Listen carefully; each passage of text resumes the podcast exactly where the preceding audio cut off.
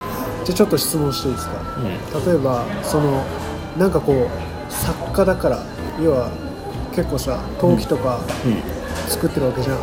んそういう陶器とかに携わってるからこそ、んなんかちょっと知ってる知識とかなんかあったら教えてくださいよ例えばこのさこのねドリンクバー今飲んでますけどこのコーヒーとかが入ってるマグカップはなんでこういう形なのかとかさああじゃあ例えばじゃあ今結構なんか飲み物飲む時ってん基本的にマグが多いうんそうだねじゃあティーカップとかあんの知ってるかティーカああの紅茶とかね飲むうんティーカップそのまんまですけどね、んはいはじゃあコーヒーカップは知ってるわいでい一緒じゃないのそんなね鼻で笑ってますけどね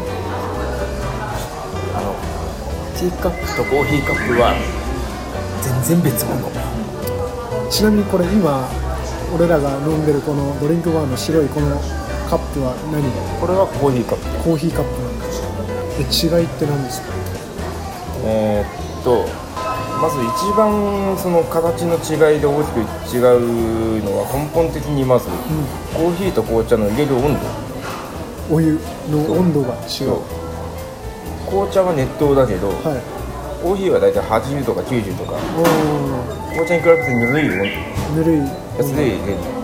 だから必然的にそうなってくると、うん紅茶は熱湯だからそのまんまじゃ飲めない、熱いからね、はだから必然的に紅茶は大きくないあるその表面積を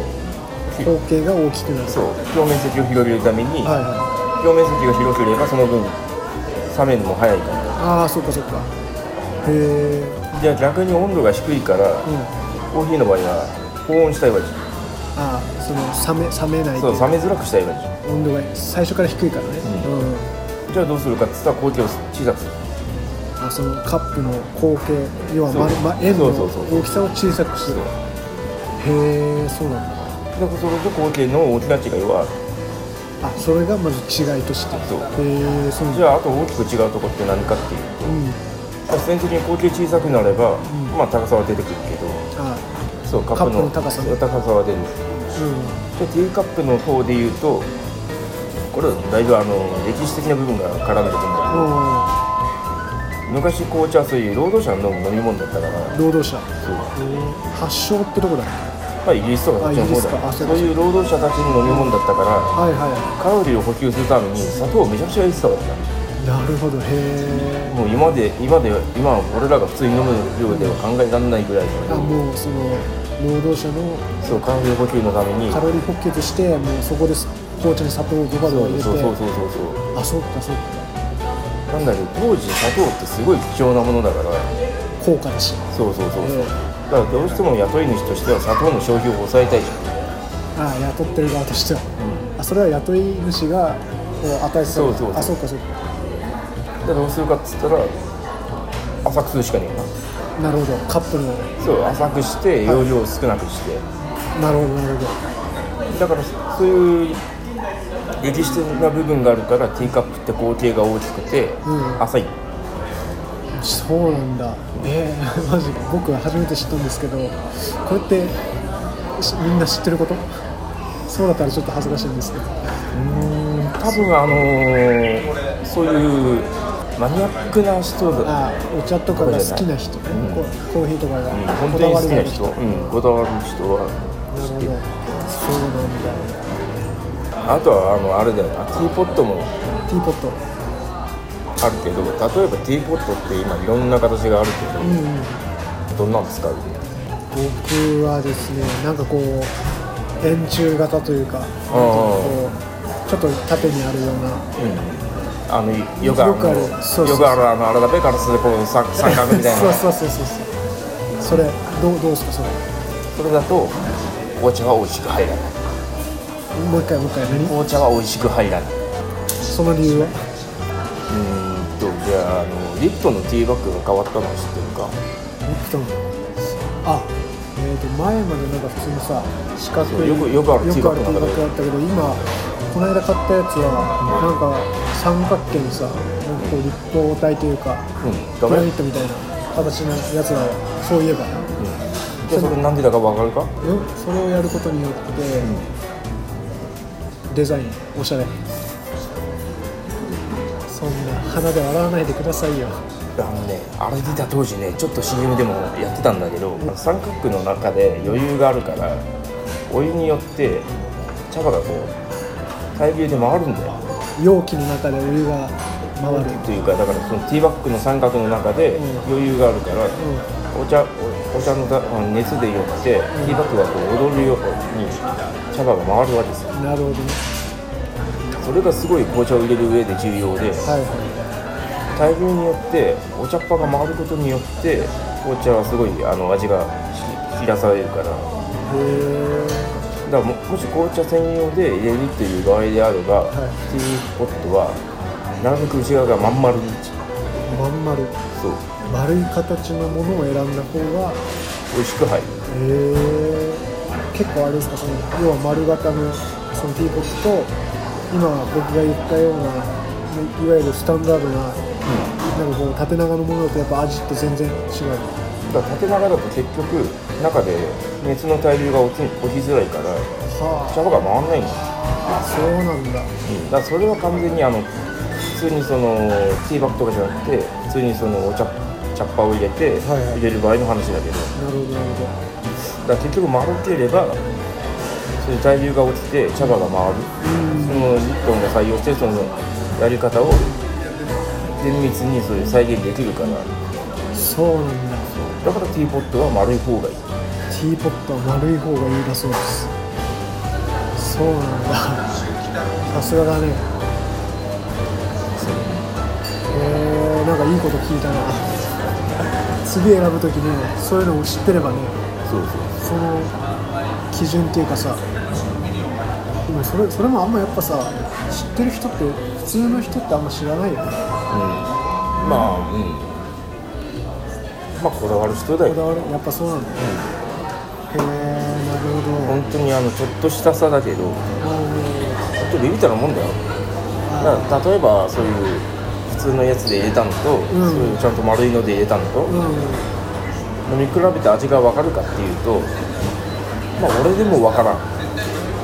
ああの茶道家、まあ、プロお茶のプロとしても微妙にそれ味っていうより香りとかそっちの問題だかそっちがこうら、うん、豊かかどうかとかそうそうそういう感じで本当にそういうのに詳しい人じゃないと見分けはつかないとなるほどねまあでも一つの知識としてそういうのを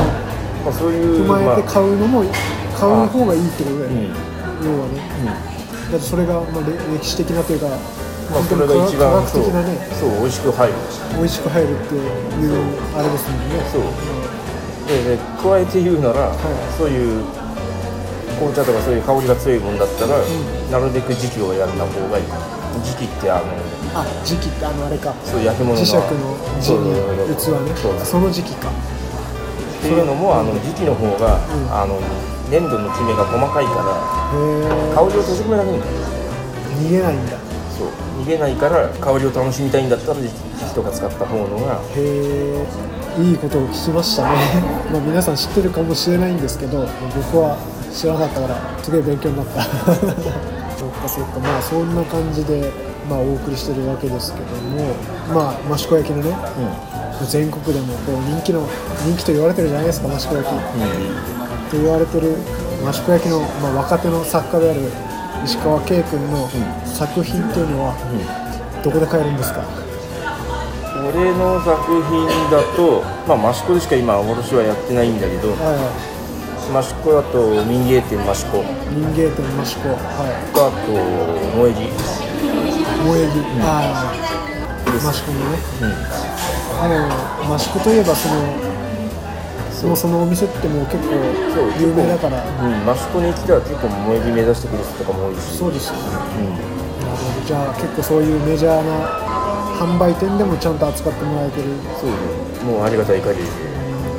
結構今までもいろんな展示とかもやってきたもんねまあね、まあ、全部全部俺の力じゃなくてもう全部そういう周りの人らのおかげだからいやそう俺一人じゃもうなし得ないーまあそうだよね去年は流行ったけどさ「一日これ口実」っていうキキキリンの最後の映画あああったあったあれも前後で来てるけども、まあ日々に感謝みたいな意味はあるけど、あのその言葉がね、意味が、うんまあ、まさに「一日これ口実」「一日これ感謝」あの一つまた僕はいい言葉をあの聞きましたあの本当にね言葉って大事で、まあ、これはちょっとまた余談にはなっちゃうけどさいろんな人のそういうさそうなんつうのサポートっていうか、うんもあったりちゃんとそれをり周りが理解してさ、でバックアップしてくれてるわけじゃん、だから、まあ、僕もそうだしさ好き勝手今やってるしさ、うんもうこうやってこうやって2人で対談できてるのもまさにそれなわけじゃないそうですかねそうだからなんかそういう結局俺がこうやっていろいろできるのも、焼き物できてるのも、全部そういう人との縁縁がなし得てることだしいやーご縁ですよねやっぱりそうだからこうやって食ったとこうやってまた再会してあのあのククキタっていうのはまあ ね僕の本名ですけどもあの僕インターネット上でむムク太郎なんですよあムクタロね まあムク太郎のおかげだとあそう一番俺がその縁を考える時に、うんうんぴったりなイメージっていうのがあって、う源と一緒だと思ってる何々源あの水のそうそうそうそうそう水面そううんそれはななぜ例えば水面に一滴水を落とすとさ、いどんどんどんどん波紋が広がっていくだろうそうだねそれと同じことで一人と出会って一、はい人と出会うっていう水が落ちただけではいそれがだんだんだんだんいろんなことに広がっていくからあ水面水面にこう水がひとしずく垂れただけでこうそういろんな縁が広がっていくの波ってい及うんでしすよまさに波及していくっていうことでそうまあ、それはあるよねいや本当そうだと思うだから俺が木太郎と会ったのだけどさ、はい一番最初は、いその俺の剣道部の先輩の親戚が石階中の剣道部にいたから、ねおす あの一回あの栃木県のねごめんごめんあのムク太郎もあの個人情報ばらしまくっいてやるけど全然全然いいですよあの日本一影の薄い町って言われてる栃木県の市貝町っていうところにが出身なんですよ僕で、まあ、そこのね、まあ、町に1個しかない市貝中学校が出身地なんだけどねそうで彼は益子の某中学校にいてねそうそうだけどもなぜか隣町の僕の中学校のところに来てたっていうそうだからそれはもうそのムク太郎のところにそのはいはい先輩の親戚がいたからちょっと遊びに行ってたっていうのもあるしああそっかだからももっと源流を言うと多分俺がその剣道を小学校からやってなかったら俺は多分剣道部入ってないしまあそうだよねあんまり中学校からさ剣道やるっつったらあんまりいない,、だっていないよね、みんな割とそのサッカーとかテニスとかさそうそうそう野球とかメジャーのさとこには行くんだろうけどだから俺の中にそういう剣道っていう一筋塾が垂れたことによって広がった輪だからなんかいいこと言ってるね本当にまあ30年近く生きてきてようやくなんかそういうことのさ意味が最近よく分かり始めてさもう本当に縁がなければね本当に棒にも当たらないわけじゃないですそうましてやその一個だけの水滴だとそんなに遠くまで広がっていかないけどそれが何個も何個も落ちることによってもうどんどんどんどん水面が広がっていくわけだからどんどんどんどん大きくなっていくわけだからだかはいそうだねらそれがある意味だから人との出会いも全く同じことだと俺は思う確かにいやまさに本当そうだよね、なんかいいいい感じに な雰囲気にしてくれてますけど、まあそうなんですよまあそういった、まあね、縁もあって今もこうやって対談ということでね、お話を聞かせてもらってるんですけども、まあそんな彼の作品は益子のねそういう、まあ、陶器屋さんというか、ところでも買えますけれどもね全国の皆さんにはやっぱりなかなかね益子に来たくても結構九州の方とか聞いてくれてるのよあーなるほどねしかも結構うんうんいろんな幅広い年代の方が聞いてくれて、結構コメントくれるんだけどおーさどこどこどこから聞いてますみたいな、うんうんだからせっかくねこうやって知るこれを聞いてくれた人もさケイちゃんを知るきっかけになるってさそうこれも一つの水滴だからなそうそうそうすればねっていうことで僕のオンラインストアでそうそうそうもう1年前からね活動してんだけどなそう言ってる言ってますみたいなあのーあのーなかなかですねやっぱり、まあ僕の力不足で 肩震わせて笑わす笑ってますけどなかなかなかなかこうまだまだまだあれなんですけどまあそれはまあ俺の知名度の低さもあっていやいやいやでもねここでね知ってもらったってなんかこう気になった方はねぜひあのオンラインストアの URL あの下の欄に書いてありますのでそちらをチェックしてもらえれば石川圭君の器とかね買えるようにしてますのでそうまああの本当ごく一一部のものしかそこにはの載せてないので、うんうんまあ、こんなの欲しいとか、こんなのあるかっていうのもあのムクタロを通して連絡いただければえあちなみの、にオーダーとかって可能なんですかまあ、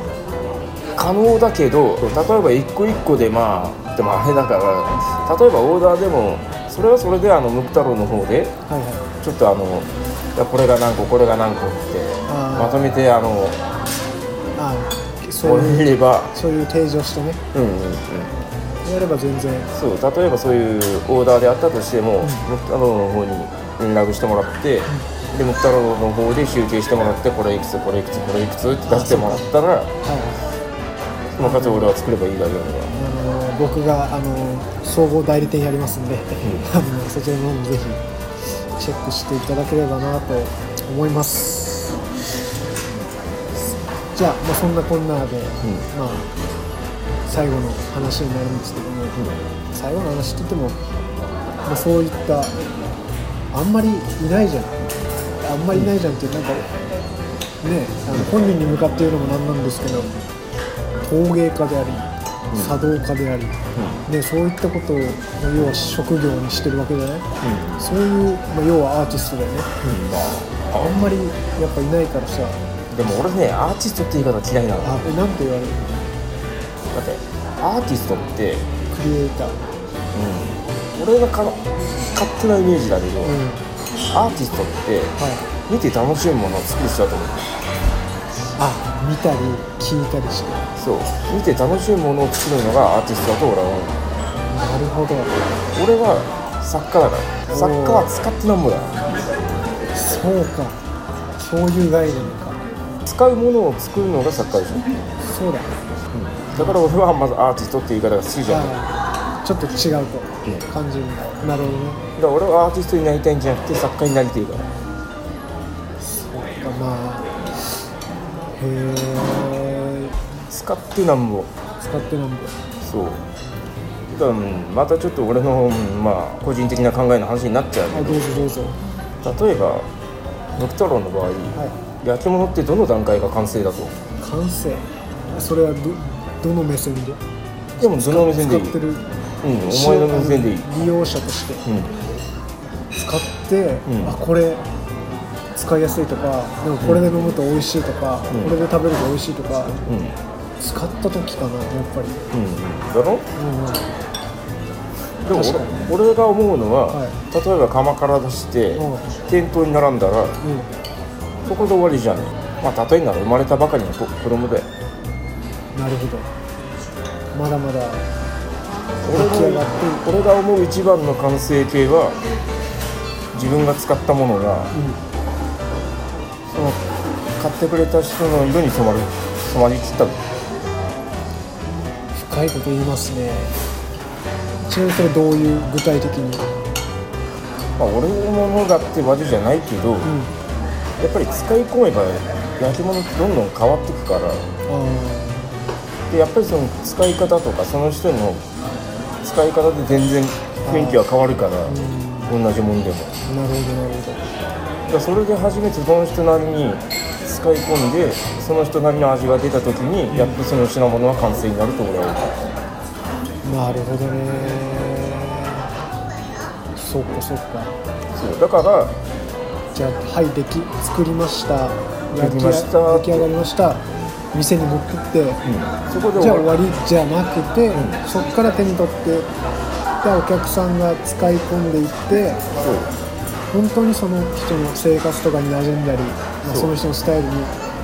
溶け込んで、うんまあ、色が出た時初めてそ完成だとうそういやーそこまで考えてるとは思ってなかったよ失礼ながら そっかそっかじゃあなおさらねそうであるべきだと思うしそうじゃねえと作る作る意味というか俺が面白くねえし、俺がやってる意味がないとうんうんこの焼き物の良さでもあるしだからよく民芸って言葉がよく今なんであ聞くけのどうんただ今民芸がブームとかいいろいろ聞くけど、うんうんまあ、ちょっとでかいことを言うとはいよく民芸品民芸品って言う言われて売られてるけど、うんそれは民芸じゃないだ違うとって民芸かどうかを決めるのは使い手だもん例えばこの売り物としてう売る側が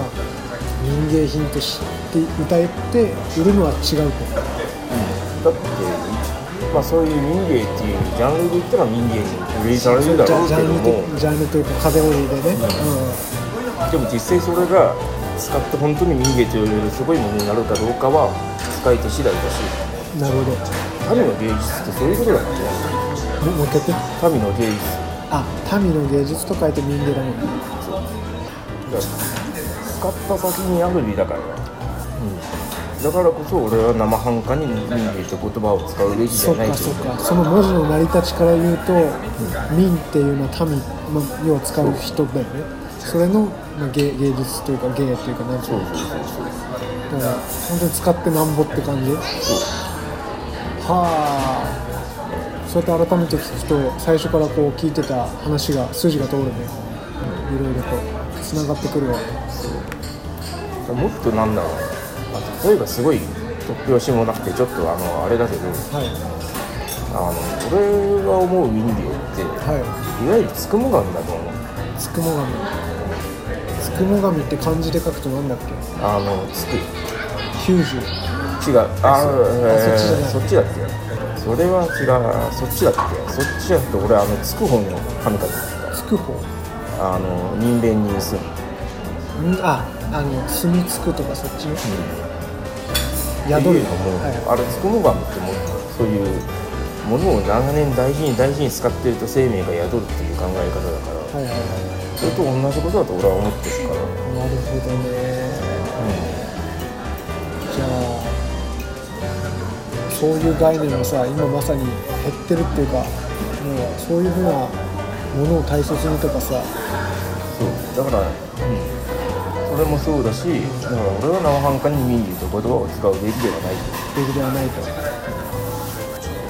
全部が全部使ってそういういいものになるかっつうとそういうわけでもないし、うんそうだよねだから民芸の線引きってすげえ難しいと思うしはあはあはそういうなんだろう神がかったものっていうかあなかなか言葉ではうまく言い合わせないけど、うんうんうん長年そういう使って生命が生まれるってものが民芸だと俺は思うからなおなおかつそういうことを考えるなら使い手がやっぱりそれはわかる一番わかるところだかあその作品を使ってる人がらそうああこれ味が出て良くなってきたなとかそう思えた時に初めてそのものが生きてくるわけだ,、なるほどねうん、だからだから作り手が初め初めから民芸民芸っていうのはおかしいよね、おかしいというかまあちまょあ、ちっょとっと違うね俺は俺はそう思う個人的に思うんだよねうんまあ、こんなでかいこと言ってたらいやいやいろいろいやいや怒られそうだよね。全然全然全然いいと思いますうんむしろそういう人たちにね伝え伝えこういう考えもあるよっていうのが伝わるぐらいこれがヒットすればいいかなと思ってるしこの対談がねそうかそうかだから俺が例えば益子は民芸って言われるけど、まあ、確かにそれは間違いないのかもしれないけどはいそれを決めるのは作り手じゃなくて使い手だと俺は思う、そうだよねだからそういういろいろ浜田庄司しかりいろんな人らが集めたものだって、あの人間国宝のそうそうそうそうだって浜田庄司なんてあのスペインに旅行行った時にうん実際に民家に使われてた壺ピーナッツが入ってた壺があるんだようんそれ気に入ってあこれ欲しいっつって、んそれをもらってきたと買い取ったっていううんあ話そものそれまさに現現役時代ってことにそう行って海外に行ってそう海外で使われてたその壺をそう気に入あってこれいいっつってそうもともとピーナッツとかが入ってた壺なんだけどあこれいいっつってへ送ってきたらピーナッツが入ったままだったっていうあ話そうだななっていうねそういうい逸話的なねそうだよね益子焼のもう本当に何人も人間国宝を出てもいや何人も使う2人しかいないよあ2人かそうか2人二人でも多いじゃんうんまあねそういう一つのあれにしたらなるほどありがとうございますまあ大体俺うんまあそんな感じかなそうそんなだ感ねじこかれながまあ、うんうん僕が言うのもあれですけどまあ、これが大体俺が考えてるとこやっぱものづくりをするものとして作ったものが使われる人のにちゃんとこう要は認められるというかそうそう納得して使ってもらえて初めてそうそのものが生きるっていうことでもう僕なんかねすごいよ、これ使う人のことの考えて作ってるってもうねバンバン言われるから確かにと思いながらねやってるから日々改良ですけどねこれも、まあそんな石川圭さんでございましたが、えーまあ、ちょっと締めの言葉に、えいきたいと思いますが石川圭君が実は僕が勤める、えー会社で、えーイベントに出てくれることになりましたそうはい拍手したいけどもちょっとねここでは場所が場所だよ場所が場所なんで、えーエアー拍手で やってますけど、えー、と6月29日土曜日ですね、えー栃木県宇都宮市のラディアンスソースっていうすごい面白い場所なんですけど、そこで、えー今言った陶器の販売とあと茶会ですね、お茶のお茶をこういっぱいいっぱい振る舞ってくれるというか、まあ、販売する形でやってもらいますのでぜひあの土曜日なのでお時間ある方は遊びに来てくれると石川圭君のその人となりも分かるしこれで20代かみたいな30代かみたいなっていうぐらいねあの風格ある男なんでぜひそこも見てほしいなと思っておりますね。まあ僕もその日あのちょっとねワークショップやるからああそれも一緒に楽しんでもらえればなと思ってますので、えーよろしくお願いしますよろしくお願いしますということで、まあ、結構長く喋っちゃったけどどうですか初めてこういう意外と意外とこう熱く語ってたけどね最初なんか緊張してるとか言ってたけど何なんだよ話し出すとね焼き物の話で話し出したら止まらなくなっちゃうあーでもみんなそうよみんなね自分の持ってることについてはやっぱ熱くなるよね、まあ、ということで今回、えー栃木県の某ファミリーレストランで、えー、益子焼き作家の石川圭さんと、えー対談いたしましたぜひあの気になった方はメッセージとかいただければ嬉しいですではまた来週じゃばらーさよなら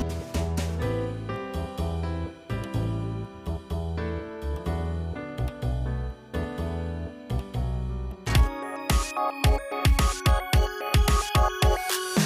ラット立ち寄る